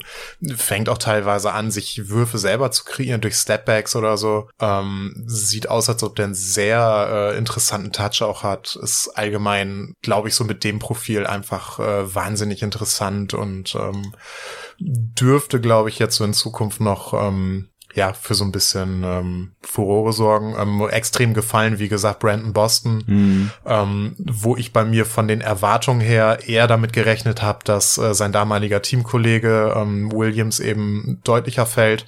Ähm, da hat sich die Projektion einfach mal gedreht, weil Boston eben physisch darauf angewiesen war, sich ähm, durch seine Physis eben Vorteile zu kreieren und äh, Zaire irgendwie den ähm, ja die etwas bessere Shot Creation und den sichereren Wurf hatte und auch allgemein ähm, mit seinem Skillset äh, leichter ähm, oder das, das Ganze ist einfach deutlich leichter zu übertragen, was er macht, als das, was Boston macht. Und Boston ist darauf angewiesen, wenn er weiterhin so spielt wie aktuell, dass er eben ähm, wahrscheinlich 30, 40 Pfund Muskelmasse aufbaut, was sehr wahrscheinlich nicht passieren wird. Ähm, also muss da abseits davon sehr viel passieren. Und äh, ja, die Saison ist absolut zum Vergessen gewesen. Und ähm, für BJ steht da jetzt ganz viel Arbeit irgendwie an, weil ich glaube, es ist nicht wirklich leicht als ähm, Wing Creator sich einfach mal eben in so eine ja eher Komplementärrolle einzufügen mhm. und ähm, eben dann doch so viel umzustellen. Der Wurf fällt nicht auf dem Niveau, wie man es gedacht hätte. Er hat jetzt im Sommer auch ein bisschen was umgestellt. Ähm, die ganze Offseason jetzt sowieso sehr durcheinander durch diese ganze Covid-Situation und ähm,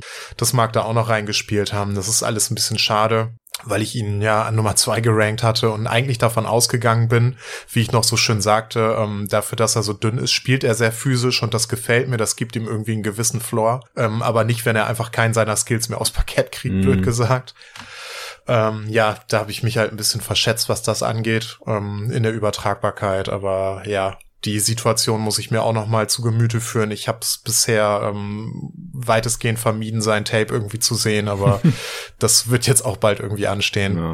ja, da hatte ich auch mitbekommen, dass am Anfang hat er seine Dreier gar nicht getroffen. Mittlerweile ist er bei 30 Prozent ja. angekommen. Ich glaube, die letzten Wochen hat er dann auf einmal wieder getroffen. Er spielt halt auch bei Kentucky und die äh, Rollen bei Kentucky sind ja oft auch dann ein bisschen schwierig, aber ich habe natürlich auch noch nichts gesehen, deswegen kann ich auch noch gar nichts dazu sagen. Mal sehen, ob er sich dann trotzdem zur Draft anmelden wird. Jones spielt ja bei Texas und die sind auch dabei im Tournament, habe ich gerade gesehen. Mhm. Also den können wir da auch noch verfolgen. Okay, Mann, dann äh, würde ich sagen, sind wir durch für heute. Ich danke mhm. dir für deine Expertise. Hast mir die Draft Class auch nochmal schmackhafter gemacht. Ich freue mich schon drauf, wenn ich dann endlich irgendwann eintauchen kann Richtung Draft und auch jetzt auf ein paar March Madness Spiele. Ist äh, ein bisschen schwierig immer von Deutschland aus zu verfolgen. Ich glaube, bei der Zone läuft's, aber ESPN Player habe ich da die letzten Jahre immer genutzt. Ich glaube, da gibt es so einen Probemonat. Das äh, kommt dann immer ganz gut hin mit der March Madness.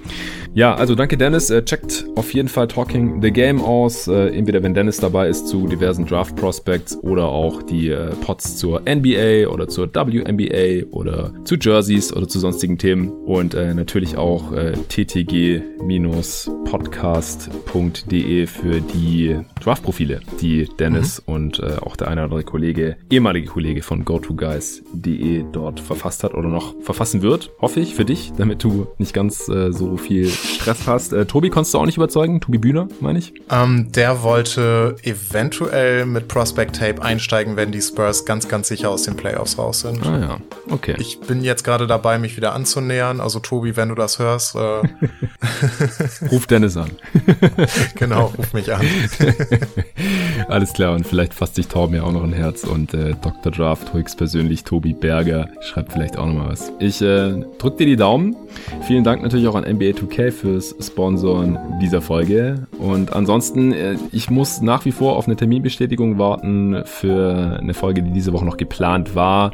Äh, ansonsten äh, muss ich gucken, ob ich es irgendwie kurzfristig ersetzen kann oder vielleicht gibt es ja auch schon äh, noch einen weiteren Trade, für den es dann eine extra Aufnahme gibt jetzt äh, bei Diallo gegen Svi Mikheliuk. Da konnte ich äh, mich gerade noch zurückhalten, extra einen Emergency Pod aufzunehmen. Äh, Werde ich dann bei Gelegenheit mal erwähnen, was ich von dem Trade halte. Und ansonsten äh, gibt's einen extra Trade-Pod hier bei Jeden Tag NBA. Der wird am Sonntag aufgenommen und wird dann dementsprechend spät Sonntag Nacht oder am Montag erscheinen. Das ist so die grobe Planung für die nächsten Tage. Also vielen Dank fürs Zuhören und bis zum nächsten Mal. next time.